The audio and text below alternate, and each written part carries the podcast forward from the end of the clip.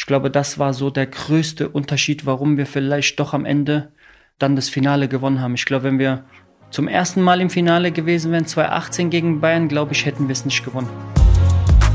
Eintracht vom Main, der Club-Podcast von Eintracht Frankfurt. Für alle, die mehr wissen wollen über unseren Verein, seine Geschichte und sein Umfeld. Dann heißt es wieder Gude aus dem Herzen von Europa zu einer neuen Folge Eintracht vom Main. Heute mit einem ehemaligen Adlerträger, der auch bei zwei Finals, DFB-Pokalfinals, dabei war, 2017 und 2018. Ich freue mich sehr anlässlich des Finals, was jetzt auch ansteht, darüber zu sprechen mit ihm, über seine aktuelle Karriere und vieles mehr. Herzlich willkommen, Danny Blum. Ja, danke, dass ich da sein darf. Ja, wie geht's dir denn aktuell? So lange nichts mehr von dir gehört in der Eintrachtwelt. Auch wenn man nicht äh, sich sieht oder sich gegenübersteht, trotzdem weiß ich immer einiges über die Eintracht, weiß immer alles, was aktuell läuft.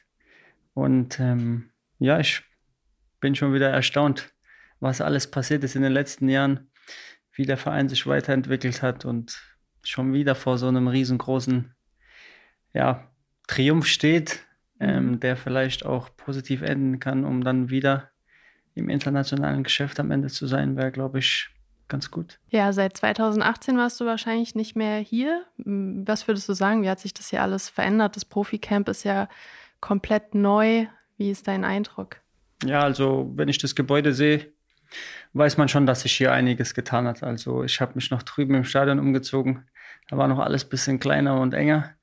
Ähm, wenn ich dann jetzt hier mal in das Gebäude so reinschaue und wenn man schon von draußen sieht, wie groß das alles ist, dann weiß man, dass sich hier einiges getan hat und zwar im positiven Sinne. Und ähm, es freut mich einfach unheimlich, weil ich schon damals gesagt habe, auch immer so ein Club wie, wie, wie Eintracht Frankfurt, der muss einfach sich weiterentwickeln. Der ist noch im inneren Leben noch viel zu klein. Ähm, und wenn ich jetzt sehe, dann am Ende, was daraus mittlerweile geworden ist, ist schon unfassbar gut. Ja, bevor wir jetzt so ein bisschen mehr noch auf Eintracht Frankfurt eingehen, auf den DFB-Pokal eingehen, auf deine Erfahrungen bei der Eintracht eingehen, erzähl uns doch mal, beziehungsweise den Zuhörern, wie ging es bei dir denn jetzt so weiter? Du hattest ja verschiedenste Stationen. Gib mal einen Einblick ein bisschen, ähm, wie das jetzt so war in den letzten Jahren, nachdem du die Eintracht verlassen hast. Ja, ähm, so ein kleiner Wandervogel bisschen gewesen. Mhm. ich, war, ich bin ja auch so ein Typ, der ähm, ja offen ist für solche Sachen.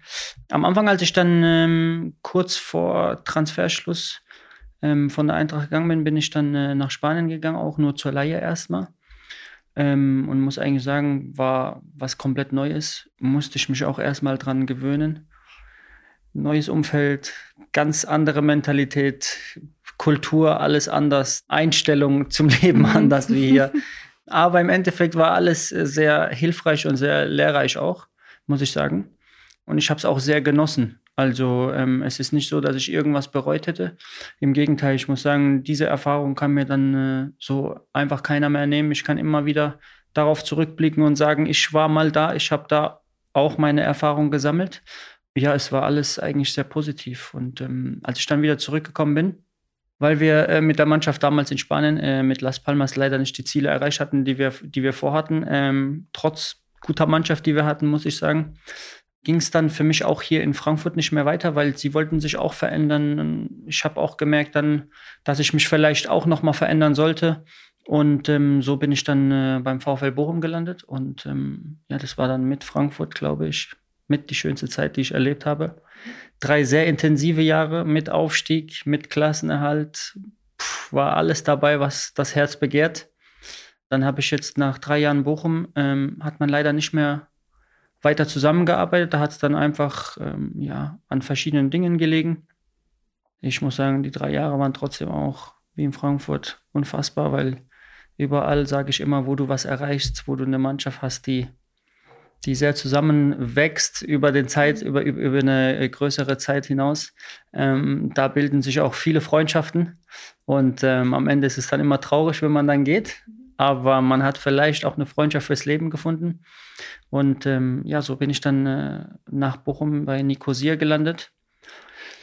Was auch eine Herausforderung war am Anfang, auch wieder Glaube was ganz dir. anderes, ja. ganz andere Mentalität. Habe ich mich aber darauf eingelassen, weil ich einfach gesagt habe, boah, ist auch irgendwie was Geiles, kannst du vielleicht auch international dann doch nochmal auch angreifen. Mm, die spielen eigentlich sehr häufig immer ähm, im internationalen Geschäft mit. Und ähm, das war dann auch nochmal so ein Reiz, wo ich gesagt habe, ja komm, das machst du jetzt, da hast du Bock drauf, gutes Wetter, schöne Insel eigentlich Zypern.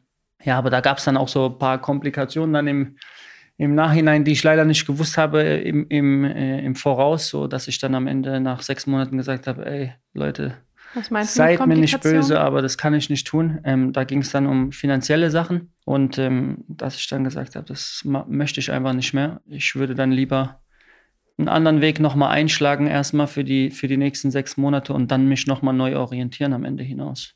Ja, und so bin ich dann äh, nochmal beim, beim FC gelandet. Da mhm. ist auch gerade alles andere als rosig. Habe ich gesehen, ähm, ja. Ja, aber so ist der Sport. Ich bin zurückgekommen.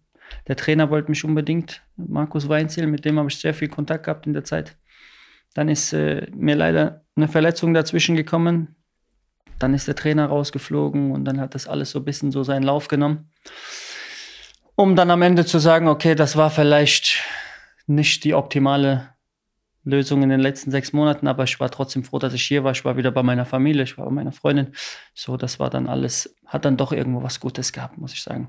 Also viel erlebt, auch Erfolge gefeiert mit dem VfL Bochum beispielsweise. Du hast eben gerade gesagt, auch Freunde fürs Leben mhm. gefunden. Hast du bei der Eintracht beispielsweise auch noch Kollegen, die aktiv sind? Beispielsweise Timmy Chandler, hast du noch Kontakt ja. zu den Jungs? Ja, mit Timmy. Ab und zu schreibe ich mal Timmy, wenn ich ihn dann im Fernsehen sehe, wie beim Finale, wenn er dann seine Verrückt. verrückten Sachen macht. Aber ich glaube, mit dieser Mannschaft habe ich auch sehr viel erlebt und da sind dann auch Freundschaften fürs Leben geblieben mit Carlos äh, Salcedo, mit Marco Fabian, mit äh, David Abraham höre ich mich auch noch sehr oft. Mit Kevin Prinz Boateng, mit Marius Wolf. Ab und zu schreibe ich mal mit äh, Russa, wenn ich ihn auch mal im Fernsehen wieder sehe und wenn ich sehe, wie viel er zugenommen hat nach oh. der Karriere. ja, ist ja bei uns als ähm, Analyst unterwegs. Ja, genau, jetzt, genau. Ja. Und ähm, nein, aber das sind einfach so Freundschaften, die dann irgendwo bleiben, weil du hast mit den Jungs tagtäglich zu tun gehabt. Mhm. Und ähm, im Endeffekt schweißt das jemanden auch zusammen, wenn du natürlich Erfolge feierst am Ende, am Ende des Tages. Und ähm, ich glaube, das sind dann so die Geschichten, die der Fußball dann auch schreibt. Nicht nur den Erfolg zu sehen, sondern auch, was passiert da mit der Mannschaft, mit äh, Jungs aus äh, Freundschaften, alles drum und dran so. Und ähm, ich glaube, dass es immer sehr positiv ist, wenn man Erfolg hat. Das ist auf jeden Fall schön zu hören, dass ihr noch Kontakt habt. Auch so viele Namen hast du ja wirklich genannt. Mhm. Ähm, ihr habt ja auch 2017, 2018 eine sehr emotionale Zeit zusammen durchgemacht. Einmal das bittere Finale quasi ähm, und einmal der sehr positive Ausgang.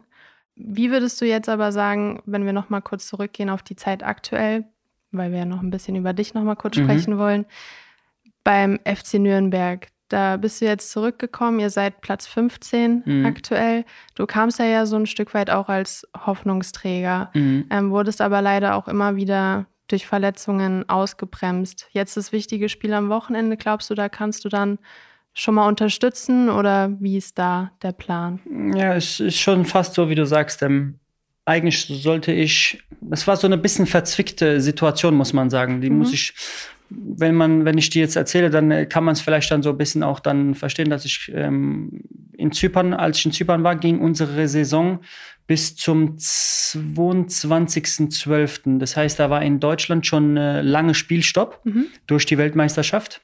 Bei uns ist es in Zypern aber weitergegangen. Ähm, der FCN ist dann am 12.12. .12. gestartet mit dem Training auch nur eine Woche bis zum 19.12. und dann war wieder Trainingsstopp. Ich glaube, über die Weihnachtszeit hatten die Jungs dann nochmal frei und dann sind sie auch ins Trainingslager im neuen Jahr gefahren.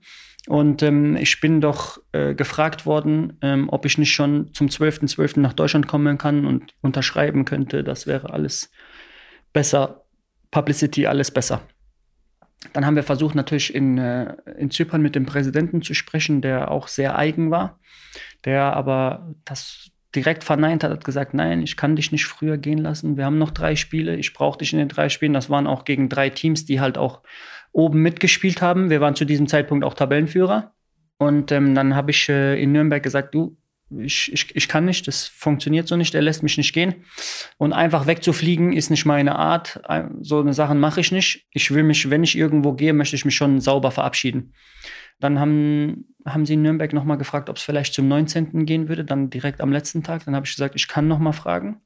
Ähm, dann haben wir das auch getan, aber das wurde auch nicht genehmigt. Also ich musste dann tatsächlich bis zum 22. da bleiben. Bin dann aber danach äh, sofort äh, nach Hause geflogen und habe dann eigentlich nur noch gewartet, bis der Tag kommt. Ich wäre auch an Weihnachten zum Unterschreiben gefahren, mhm. aber es ging einfach in diesem Zeitraum nicht, weil wir einfach noch diese Spiele hatten und dieses Hin- und Herfliegen, das wäre auch, ist auch immer so eine ekelhafte Belastung, sage ich jetzt mal, für jemanden, der dann trainieren muss, aus dem Flugzeug raus muss, vier Stunden Flug, das ist immer so. Glaube ich, ja.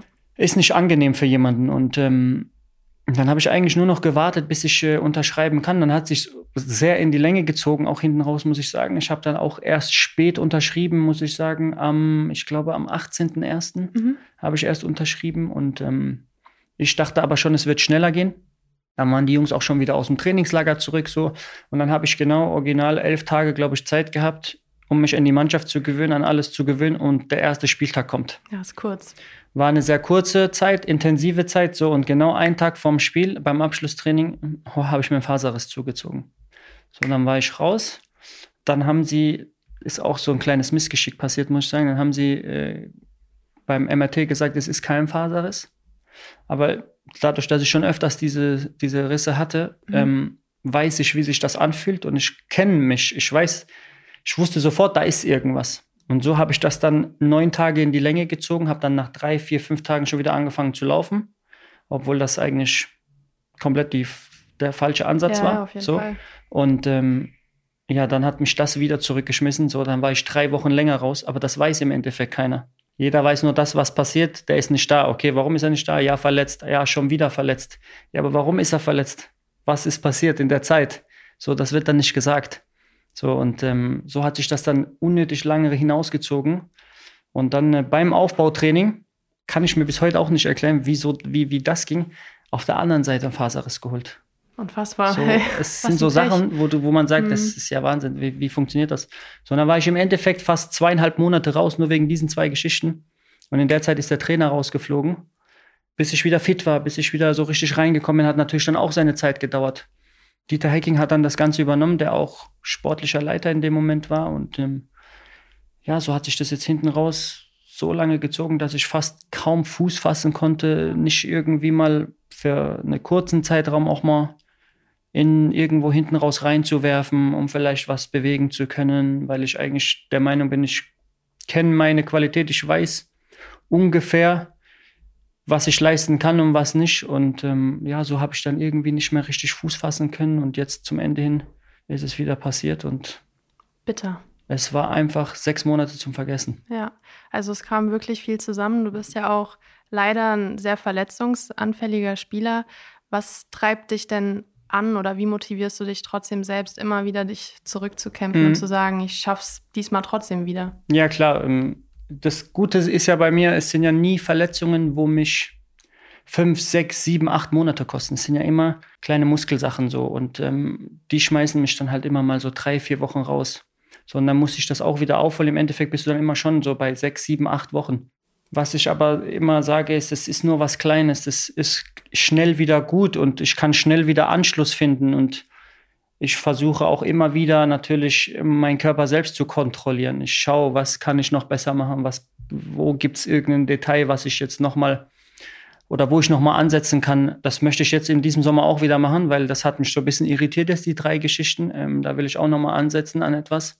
Einfach versuchen, wo hängt was mit zusammen, was vielleicht am Ende das Ganze auslöst um das vielleicht in den Griff zu bekommen. Das ist natürlich viel Arbeit, viel Geduld, aber es könnte vielleicht am Ende doch diese kleine Sache ausmachen, wo man sagt, okay, jetzt spielst du komplett die 34 Spiele mal durch.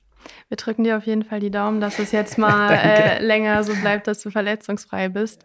Während es jetzt in der Liga bei Nürnberg natürlich nicht so gut lief, wart ihr im DFB-Pokal tatsächlich relativ gut dabei, mhm. bis ins Viertelfinale. Hättet ihr gegen Stuttgart gewonnen, ihr ja sogar auf die Eintracht getroffen. Habe ich mir gewünscht. Ja, was, was machen denn so Duelle mit dem alten Verein so besonders? Du hast ja mit Bochum auch mal gegen die Eintracht getroffen und mhm. nicht gejubelt, was dir die Fans hoch angerechnet ja. haben. ich weiß nicht, warum das immer so ist. Das ist aber, glaube ich, auch, das gehört zum Sport einfach dazu. So dieses, man hat hier unfassbar schöne Momente gehabt, eine super Zeit gehabt, man kennt so viele Leute und wenn man dann dagegen spielt, fällt es vielleicht meistens einem einfacher, wie wenn du gegen so eine Mannschaft spielst, die du eigentlich nicht kennst. Und dadurch, dass ich vielleicht oder da, dass viele Jungs meistens ihre alten Vereine kennen, ist es vielleicht auch einfacher, weil man weiß, wo vielleicht eine Schwachstelle ist, die man ausnutzen könnte. Und ähm, ja, aber wie gesagt, ich habe damals das angekündigt, ich habe das sogar angekündigt. Wenn ich, wenn ich treffe, mache ich es nicht. Und es hat sogar wirklich geklappt. Ähm, Wo hast du es damals angekündigt? Ich hatte äh, mit Bochum eine Pressekonferenz. Mhm. Da wurde ich dann äh, eingeladen. Und da bin ich gefragt worden, ähm, was würde ich tun, wenn? Ah, okay. Und dann habe ich gesagt, also ich glaube immer daran, weil wer nicht dran glaubt, der kann nie ein Tor schießen. Ähm, aber wenn es klappt, habe ich gesagt, dann werde ich nicht äh, jubeln. Und ähm, weil ich einfach eine zu, zu schöne Zeit hier hatte. Ähm, das wäre meiner Meinung nach einfach nicht äh, loyal gegenüber dem Verein und den Zuschauern, die mich in der Zeit, wo ich auch hier verletzt war, immer positiv unterstützt haben. Und ähm, somit habe ich dann gesagt, das mache ich auf gar keinen Fall. Es ist gut, wenn ich treffe. Für mich persönlich, für die Mannschaft, wenn es uns weiterhilft, ja. alles super. Also eine sehr schöne Geste für eine schöne Zeit quasi jetzt seit 2018 nicht mehr bei der Eintracht. Aber ihr habt ja zusammen den DFB-Pokal gewonnen. Das Ganze ist jetzt schon fünf Jahre her. Mhm. Wir haben jetzt seitdem in der Champions League gespielt, wir haben die Europa League gewonnen. Hattest du damals schon so das Gefühl, okay, es geht so ein Ruck durch den Verein, weil das war ja quasi der, der Startschuss für diese krasse Positiventwicklung tatsächlich. Mhm. Das Gute ist ja, ich weiß sogar noch die Zeit, wo Eintracht in der Relegation gegen Nürnberg gespielt hat, da war ich noch auf der anderen Seite. Das heißt, das heißt, die Seite habe ich auch noch mitgekriegt. Und nach diesem Sommer, als sie dann gegen uns das geschafft haben, bin ich ja dann zum, zur, zur Eintracht gekommen. Und von daher weiß ich, wie das Ganze so ein bisschen angefangen hat, sich zu drehen.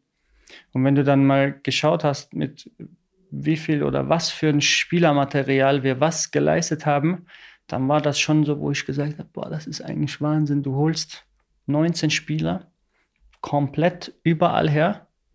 Keiner spricht Deutsch. Ja, das war sehr wild durchmixed damals, das stimmt. Keiner spricht Deutsch. so, wie, wie gehst du das Ganze an? Da muss ich erstmal auch riesen Respekt und Kompliment auch an, an das ganze Trainerteam und was alles darum gearbeitet hat in dem Moment. Weil das alles zu handeln ist, glaube ich, nicht einfach, wenn du so auch. Nico Kovac stand damals noch. Ja, 25, 30 Chaoten hast, ja.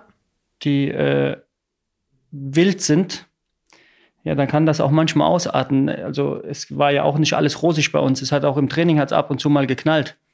Aber wir haben uns irgendwie immer wieder dann äh, zusammengefunden und dann immer wieder zusammengerauft. Am nächsten Tag war eh schon wieder alles vergessen.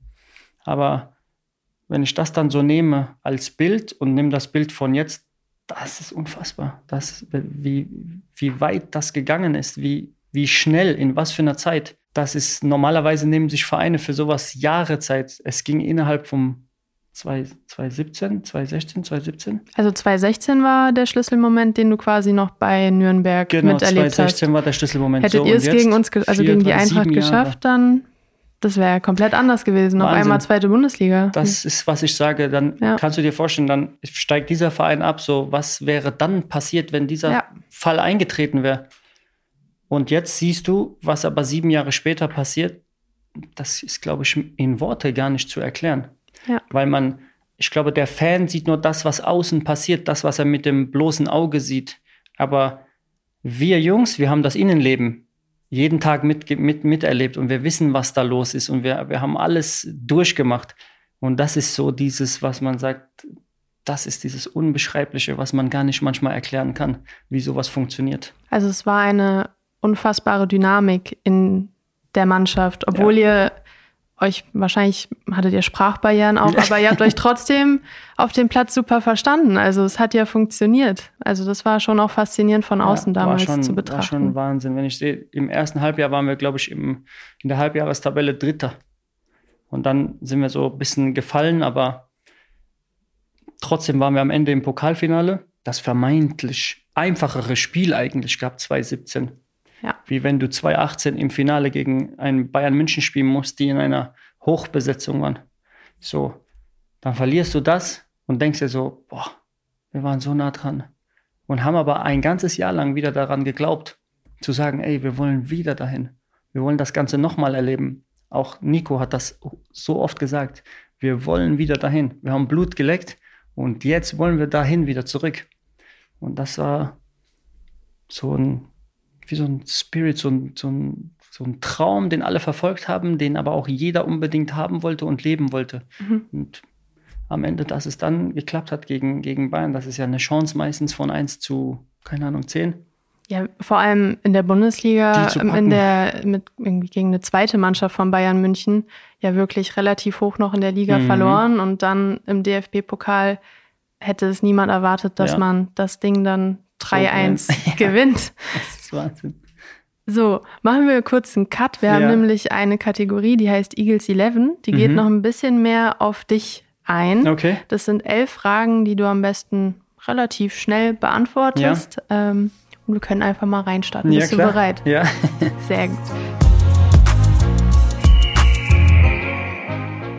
Dein persönliches Karriere-Highlight. Ich habe zwei. Ist okay. Kannst beide sagen. Pokalsieg, Aufstieg mit Bochum. Die Band, in die du am ehesten reinpassen würdest. Eine Band, wo würde ich denn super reinpassen? Backstreet Boys. Da sehe ich dich. Dein fußballerisches Idol. Ronaldo. Dein Eintracht-Moment doppelt sich wahrscheinlich ein bisschen jetzt mit der Mhm. ersten Frage. Ja, Pokal. Ja. Äh, dein All-Time-Favorite-Song. Wen nehme ich? Okay, Jagged Where the Party at? Was ist das halt? Kannst du es kurz abspielen?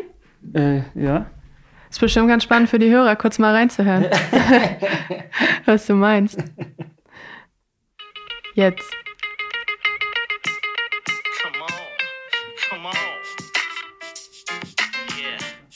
Kenne ich. Also, liebe Zuhörer, das ist Danny Blums Lieblingssong. Könnt ihr gerne reinhören. Dann, dein Lieblingsreiseziel. Oh, Dubai. Dein bestes Spiel deiner Karriere. Ich nehme VfL Bochum Sandhausen zu Hause, Endstand 4-4, aber nur weil ich drei Tore gemacht habe. War es ein lupenreiner Hattrick oder war Ja. es dann? Nicht schlecht. Dein härtester Gegenspieler. David Alaba, Ein Gegenstand, ohne den du nicht leben könntest. Geldbeutel. Bester Kabinen-DJ? Ich selbst. Ja? Mit dem Lied, was du gerade abgespielt hast. was wärst du geworden, wenn du kein Fußballer Das geworden ist eine wärst? gute Frage. Weiß ich gar nicht. Ich weiß, weiß wirklich nicht, wo ich da am Ende gelandet werde. Ich muss sagen, ich habe einmal wegen der Schule musste ich ein ähm, Praktikum machen, drei Wochen, Ja. da war ich im Kfz-Betrieb. Ah ja, Das Autos. War, war, war sehr, sehr schwer, anstrengend, dreckig jeden Tag. Ja. Also ich glaube, dafür hätte ich mich nicht entschieden. Aber in dem Beruf habe ich mal so reingeschnuppert. Immerhin. Immerhin. So. Das waren auch schon die elf Fragen, sind wir schnell durchgekommen und machen jetzt nochmal einen Deep Dive Richtung 2018. Wir haben es jetzt ja wirklich schon relativ oft angesprochen, aber trotzdem nochmal so in die Gefühlswelt, was in der Mannschaft abging, weil wir jetzt ja in diesem Jahr auch ein Finale haben und ich glaube, es ist dann spannend zu sehen, wie so die Dynamik in einer Mannschaft ist, gerade die letzten Stunden vor einem Finale. Ähm, wie nimmt man das auch als Spieler wahr? Beispielsweise, wie war das bei euch damals 2017 oder 2018 im Bus? Merkt man dann schon die Anspannung, hören alle Musik oder gibt es dann so Einzelne, die versuchen, die Stimmung aufzulockern? Wie war das damals bei euch? Du kannst ja aussuchen, welches Mhm. Finale du nimmst. Ich kann eigentlich so beide ein bisschen dazu nehmen, weil bei dem einen war ich dabei, bei dem anderen war ich leider nicht dabei, Mhm. da war ich nur als Zuschauer da. Beim ersten Finale hat man gemerkt, das ist etwas ganz Neues für uns. Zwei Tage vorher schon anreisen, dort trainieren, sich dort vorzubereiten, der eigene Koch dabei, alles, die, der ganze Fokus, das Doppelte an Medien da, also komplett was anderes und das hat man gemerkt, da, das waren wir nicht gewohnt. Wir kannten es, wir haben es gesehen, aber selbst erlebt noch nie. So, und dann haben wir das selbst erlebt, dann hast du gemerkt, es gibt ein paar Jungs, die können ein bisschen anders damit umgehen, es gibt ein paar Jungs, die sind immer locker. Mhm. Timmy, der ist immer locker, den kann sowieso nichts aus der Ruhe bringen. Aber dann hast du auch gemerkt, es gibt ein paar Jungs, die sehen das jetzt zum ersten Mal. Da, da geht es auch um sehr viel. Ähm, Wer war das so, der vielleicht sogar eher angespannt war? so namentlich weiß ich es gar nicht so ganz genau, wer jetzt hundertprozentig so war. Aber wenn du in die Gesichter von den Jungs Mhm. geguckt hast, hast du gesehen, die, da geht es um was, die sind ein bisschen ernster dabei. Alle mit ihren Kopfhörern auch dann am Spieltag und so. Und das ist dann, da weißt du, okay, heute geht es um was. Heute Mhm. ist Showtime. So, und wenn ich dann aber das Finale 2018 nehme, da sind wir ja erst einen Tag später angereist, aber ich habe trotzdem die Jungs gesehen. Und da hast du dann gesehen, die sind lockerer. Warum? Die kennen das, die haben das letztes Jahr erlebt, die wissen ganz genau, was jetzt los ist. Jetzt ist das dran, jetzt kommt das, jetzt ist der Termin, jetzt ist so. Und da hast du gemerkt, da ist so eine kleine Routine schon drin. Das hat sich alles ein bisschen gelockert. Jeder weiß, okay, da geht es gleich auch wieder richtig los, obwohl du den stärkeren Gegner eigentlich hast. Und ähm, das ist dann so, glaube ich, der Unterschied, wie, wenn du das erste Mal so ein Finale spielst und wenn du dann darauf das Jahr schon nochmal da bist und weißt eigentlich, was jetzt passiert. Ich glaube, das war so der größte Unterschied, warum wir vielleicht doch am Ende dann das Finale gewonnen haben. Ich glaube, wenn wir zum ersten Mal im Finale gewesen wären, 2018 gegen Bayern, glaube ich, hätten wir es nicht gewonnen. Du hast es ja eben auch schon gesagt, dass das Erlebnis 2017 einen mega angespornt hat, es 2018 unbedingt dann schaffen zu wollen, nicht nochmal im Finale zu stehen und es zu verlieren. Hat man aber dann nicht sogar noch ein bisschen mehr Respekt davor, wenn man vielleicht das Gefühl kennt und es nicht haben möchte? Oder ist es wirklich so, dass man es zu 100 Prozent eher in Energie umwandelt und sagt, nee, jetzt haben wir überhaupt keine Angst, weil wir haben nichts zu verlieren. Wir, haben, wir kennen das Gefühl und wollen es einfach nicht mehr, dass man eher dann so nach vorne geht und sagt, jetzt erst recht. Also Ja, hat man nicht so ein bisschen auch Respekt davor dann trotzdem gehabt auch oder ist es gar nicht gewesen? Respekt hat man trotzdem noch davor, aber es ist trotzdem, so wie du gerade gesagt hast, so man hat es in etwas anderem umgewandelt, so dieses, dieses, ja, man könnte doch wieder was verlieren oder ach, bitte nicht wieder. Und Ja. nee, wir haben das genommen und wir haben uns schon vornherein, wir haben schon Wochen vorher angefangen, darüber zu sprechen. Wir werden das schaffen. Wir werden dieses Mal den Pokal holen. Wir werden, wir werden. Wir waren ganz anders eingestellt wie 2017, da warst du noch so dieses, "Mm, was kommt auf uns zu, wie wird das ablaufen? Ja, wir wollen ja gewinnen, aber was ist wenn? Und die ganzen Fragen, die haben wir genommen und haben das einfach in einen positiven, in so eine positive Welle umgewandelt. So, wir haben es einfach wie, als ob wir auf eine Welle draufspringen und gehen mit, mit, mit der Welle mit so. Dieses Gefühl war einfach, man konnte das richtig spüren, dieses Mal ist es soweit warum auch immer das so ist, aber man entwickelt da irgendwie als Mensch, ich, ich glaube, das ist einfach die Natur des Menschen auch, Mhm. dass man dieses Gefühl anfängt zu entwickeln und sagt, ich habe so ein Gefühl, das geht in unsere Richtung dieses Mal. Auch der Kevin, ich, ich will nicht lügen, er hat es Tage oder paar Wochen vorher gesagt, Prince Boateng, ja, meinst du? Ja. wir werden das Spiel gewinnen. Definitiv. Wir werden das Spiel gewinnen. Und wie es so sein sollte, haben wir das Ding dann am Ende gezogen und dann hast du natürlich die Erleichterung gesehen und was da alles runtergefallen Du hast ihn gerade angesprochen, ähm, Kevin Prince Boateng. Hatte er auch damals auf das Team einen besonderen Einfluss, weil er ja schon auch sehr nach vorne gegangen ist mit dem, was er gesagt hat, wie du es jetzt auch gerade formuliert hast. Wir schaffen das und er hat es ja auch nach außen getragen, diesen Willen auch auf dem Mhm. Platz dann zu 100 Prozent gezeigt. Braucht es dann diese Führungsspieler, die das komplett auf die Mannschaft übertragen? Oder war das 2018 schon so, dass es einfach so dynamisch wurde, dass jeder Spieler das für sich auch so, ja, wie soll man sagen, internalisiert hat? Mhm. Also, Mm, Ich glaube, dass es einfach wirklich so ist, dass du diesen Spielertyp brauchst. Ich weiß, dass in Deutschland sich der ganze Fußball ein bisschen gedreht hat und wir denken alle nur noch von 17 bis 22 und dass das die Zukunft ist und sage ich auch, ist unsere Zukunft. Man muss unsere Jungs fördern. Die müssen besser werden und die müssen noch mehr machen wie alle anderen, damit sie mal ganz weit oben ankommen, damit wir deutsche Nationalspieler wieder bekommen, damit wir wieder Spieler bekommen, die auf höchstem Niveau performen können, wo wir sagen, die sind aus unserer Akademie, die sind von uns gekommen. Aber ich glaube trotzdem, und ähm, da gebe ich Sandro Wagner recht, der vor zwei Wochen das gesagt hat, als Inter gegen AC gespielt hat, dieses Schubladendenken, vielleicht ein bisschen da wieder von wegzukommen. Weil wenn ich sehe zum Beispiel, es steht auch wieder ein Italiener im Finale, da mhm. spielt ein Stürmer, der ist 37 Jahre alt. Das ist, in Deutschland gibt es das nirgends. Sag mir einen Stürmer in Deutschland, der 37 ist. Edin Dzeko, meinst du jetzt? Ja. Ich glaube, in Deutschland haben wir keinen Stürmer, der 37 ist und der spielt von Anfang an. Ja, ich überlege gerade. Es wird schwer. Ja. Hast so, du recht. Und, und äh, ich glaube, dass es diese Spielertypen aber braucht die ihre Erfahrung einfach genau denen Spielern dann auch weitergibt. Den jungen Spielern, die jetzt rankommen, die nach oben wollen, die wissen ja gar nicht, wie das überhaupt funktioniert. Aber dann kommt da einer wie so ein Edin Dzeko oder so ein Prinz Boateng und der sagt dann, mein Freund, mach es so, ich habe das so erlebt, schau mal, mach doch so oder mach mal den oder mhm. schieß doch mal so oder spiel doch dahin oder denk mal in diese Weise. Er kann dir ja auf so vielen Ebenen einfach weiterhelfen, die du als junger Spieler gar nicht äh, haben kannst, diese Erfahrung oder dieses Wissen auch. Ja, an die Hand nehmen halt. An die Hand nehmen, führen, ranbringen. Und deswegen glaube ich auch, war Kevin für uns so ein wichtiger Spieler.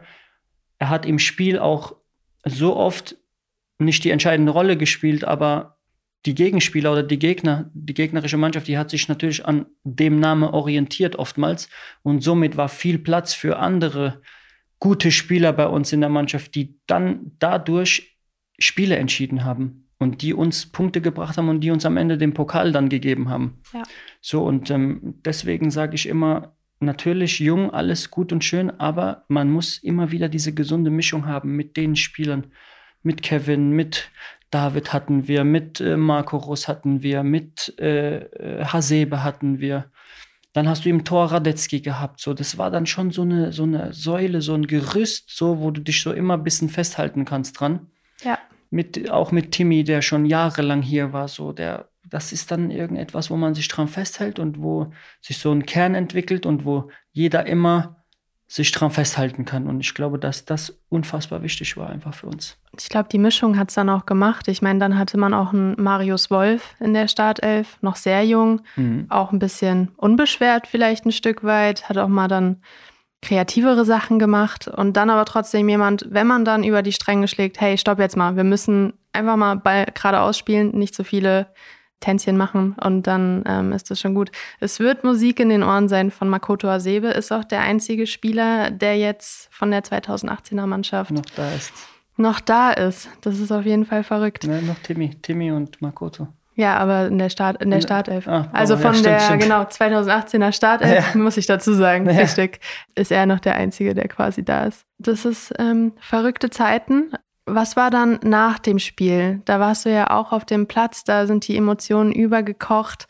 Dann danach auch Autokorso. Nimm uns nochmal mit. Was war für dich so mit das verrückteste Erlebnis vielleicht? Oder wann hast du es realisiert? Wir sind DFB-Pokalsieger. Ich krieg gerade Gänsehaut, wenn ich dran denke, muss ich sagen. Das ist schön. Weil ich einfach nur an diese Szene denke, gerade der letzte Eckball. Und wir werden den ab, weil Bayern den einfach viel zu früh ausführt. Warum auch immer.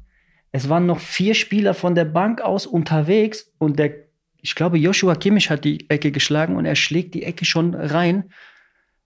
Und wir wehren den ab. Und du siehst nur noch Miat als erster am Ball, wie er ihn sich einmal vorbeilegt. Und dann war von, also ich glaube, wer, wer dieses Weitbild einmal gesehen hatte, der sieht, wie auf einmal alles schon in eine Richtung läuft. Und das war so dieses, das war's. Es ist passiert. In diesem Moment gehen dir eine Million Gedanken durch den Kopf, weil ja. du kannst es gar nicht beschreiben. Da passiert in dir etwas, dass du willst am liebsten in diesem Moment 180 Leute anrufen, du willst gleichzeitig aber mit zehn anderen schreien, du willst aber gleichzeitig schon in der Kurve stehen und den Leuten zeigen, wir haben es geschafft. Das ist, kann man gar nicht, das ist unbeschreiblich. Und auf dem Weg dann dahin, da war eh vorbei und dann war nur noch sich angucken gegenseitig und denken, was ist hier gerade passiert? ja. Ist das wahr? Wir sind die Ersten, die es wieder geschafft haben nach 30 Jahren, die zum ersten Mal wieder nach Frankfurt was geholt haben. Das ist dann so ein Ding, wo du sagst, du wirst für immer in dieser Geschichte bleiben. Du bist immer ein Teil von diesem Verein. Du Und- bist heute hier. und das ist etwas, wenn ich dann manchmal auch zu Hause bin, jetzt so wie jetzt, und dann bekomme ich dann von euch so, ein, so eine Anfrage und erzähle das dann zu Hause, die können das manchmal auch nicht glauben, wie Frankfurt. Dann sage ich, ja, das ist einmal Liebe, immer Liebe. Ja, jeden das Fall, ist so, so. das ist wie eine Ehe, die ist einfach da. zusammen, die, ja. ist, die ist da. Das kannst du nicht mehr voneinander trennen. So. Und deswegen bekommen oder bekommt man auch vielleicht eine Einladung fürs Finale, um an ein Ticket zu kommen und so. Und das sind für mich so Sachen, wo ich sage, das ist unbezahlbar. Und dann natürlich kommen wir hier. Ach, es war, dort war schon eh keine Zeit mehr zum, zum Party machen. Da waren wir so lange noch unterwegs. Da waren wir noch bei dem Bankett erst, Mhm. wo wir uns alle getroffen haben. Und du willst natürlich diesen Pokal 180 Millionen Fotos machen, weil das ist unfassbar, dass du das Ding in der Hand hältst. Siehst du normal nur im Fernsehen beim, bei den Großen eigentlich. Und ähm, als wir dann am nächsten Tag hierher kamen, das habe ich noch nicht erlebt. Ich habe es So ein Jahr vorher Leute. gesehen, da war schon so dieses so, hm, okay, da war ein bisschen was am, am Römer, aber die, dieser Tag, der war, ich weiß nicht, wie viele Menschen da waren, wie wir da durchgekommen sind in einem Gehtempo mit den Autos. Die Leute, die gucken dich an, teilweise mit verheulten Augen und können das selbst gar nicht glauben, was da passiert ist. Und dann standen wir oben und dann war Ja. das war dann noch nur noch einfach ganz viel aufsaugen, genießen, weil wie oft wirst du das nochmal erleben? Da hat man einfach gesehen, was es der Stadt bedeutet hat, so einen großen Titel nach so vielen Jahren geholt zu haben. Mit wem saßt du damals im Auto? Ich kann mich gar nicht erinnern. Ich glaube, ich war mit Danny da Costa im Auto und Branimir Hörgotta im Auto. Bei Mainz und Fürth jetzt, ne? Fährt, ja. Ja, verrückt. Das waren wirklich Szenen, haben sich jetzt äh, 2022 wiederholt. Wie hast du damals das Finale verfolgt? Das war ich zu Hause. 2020, ich habe es, glaube ich, zu Hause geschaut. Ja, aber, Aber jedes, trotzdem, jedes ja. europäische Spiel habe ich geschaut. Also auch in dem Jahr, wo ich zur Laie war, das war das erste Jahr, da war Europa, da im Halbfinale Chelsea verloren, Elfmeterschießen, da habe ich schon jedes Spiel gesehen. Und dann habe ich mir nur gedacht, boah, was passiert da? Und wieder international und jetzt Champions League durch den Europa. Ich habe gesagt, das ist ja Wahnsinn. Mhm. Und das ist so. Da sehe ich aber auch Eintracht Frankfurt, muss ich auch so ganz klar sagen. International? Ja, Ja, gehört dahin. Auf jeden Fall. Also alles andere ist für mich Quatsch. Das stimmt. Gut, dann blicken wir jetzt mal in die Zukunft, haben jetzt Mhm. ein bisschen äh, in der Vergangenheit geschwelgt, schöne Erinnerungen und blicken auf das Finale, was jetzt ansteht gegen Leipzig.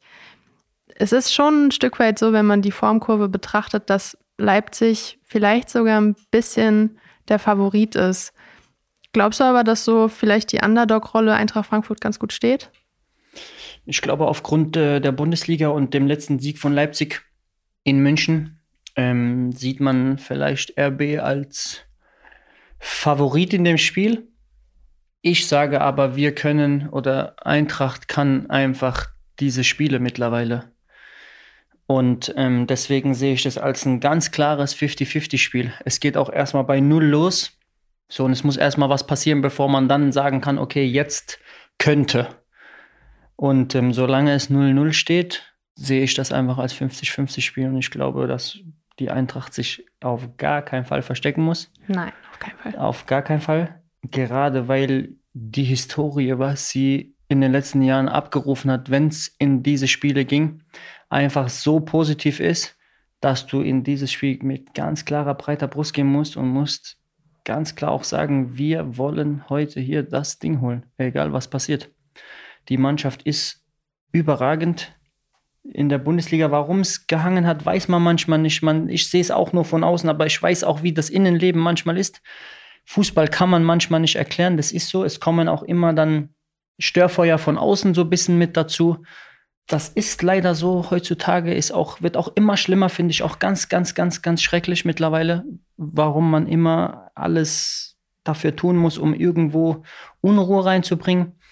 Aber ich sehe auf, ich sehe aktuell keinen äh, Favoriten in dem Spiel.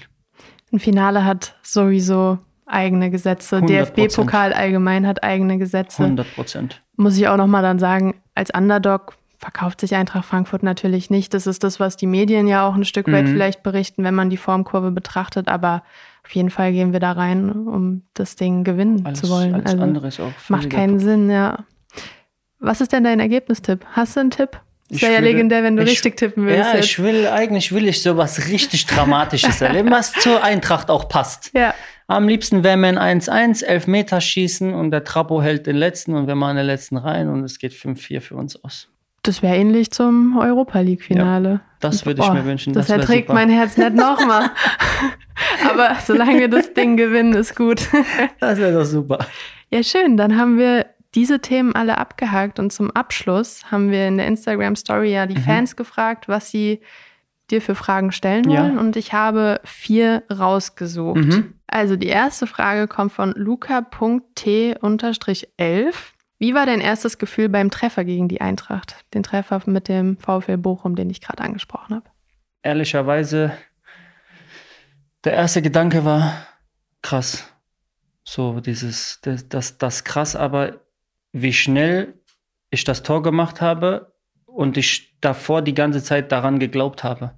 Das war so der erste, das waren so die ersten Gedanken, die direkt zum, durch mir durch den Mhm. Kopf gingen. Ich so, boah, krass, ich habe wirklich getroffen, ich habe daran geglaubt. Die haben mir die Frage gestellt. Ich weiß gar nicht, nach wie vielen Minuten. Es muss gleich am Anfang irgendwann passiert sein. Das waren meine ersten Gedanken in dem Moment. Ist gut, verstehe ich. Kann ich nachvollziehen. Dann die nächste Frage ist von Pumper Meller.